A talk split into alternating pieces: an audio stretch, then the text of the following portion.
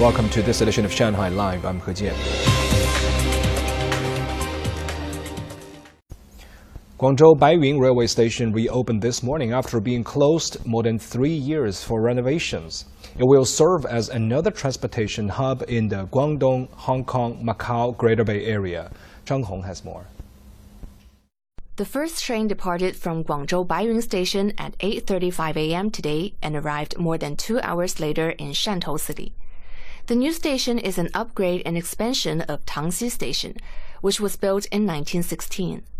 The station has been redesigned to resemble a blooming kapok, the city flower of Guangzhou. Each steel beam weighs 90 tons. The longest one is 28 meters. We used building information modeling and 3D laser scanning technologies to install the steel structures precisely. The seven story railway station has a 40,000 square meter waiting hall that can accommodate up to 15,000 people. With 24 inbound and outbound lines and 21 passenger platforms, the railway station will handle 18 passenger trains per day during its initial reopening stage. It will serve many major routes, including the Beijing Guangzhou High Speed Railway, Beijing Guangzhou Railway, Guangzhou Meizhou Shantou Railway, and Guangzhou Maoming Railway. Zhang Hong, Shanghai Live. A small garden area at 457 North Shanxi Road is now open to the public after being closed several months for renovations. The green space also has some history to it, as the office of the Shanghai Dictionary Publishing House was built here in 1928. It's now classified as an outstanding historical building.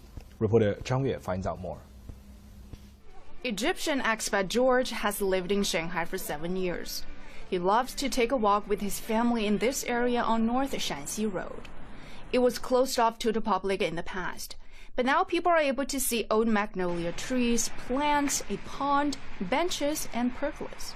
I didn't expect it to happen this way, and uh, it's pretty well done.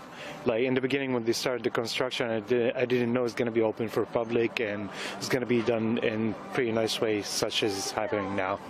The main building is a neoclassical style garden house designed by Hungarian architect Laszlo Hudec. The entire area covers 10,000 square meters, of which nearly a third is a garden. I've seen a lot of improvements about that. Like you can see it in so many places, and uh, you can tell that there is a lot of uh, hard work going into that to make it pretty well designed as well. What makes George even happier is that he was named a citizen forest chief. Jing'an district officials introduced the idea last year to encourage more residents to use their free time to participate in voluntary forest patrols and environmental protection activities in nearby parks and green spaces. The 1,000 square meter green space along the street is open to the public around the clock. The other 2,000 square meters inside can be adjusted to accommodate various demands. The garden will be available for fashion shows and art performances in the future. Last year, 21 government and public institutions across Jing'an have piloted the opening and sharing of green spaces. With approximately 190,000 square meters of open green space and nine pocket parks transformed. By the end of 2025, about 1 million square meters of space is expected to be converted into more than 35 pocket parks. 张悦杀来福。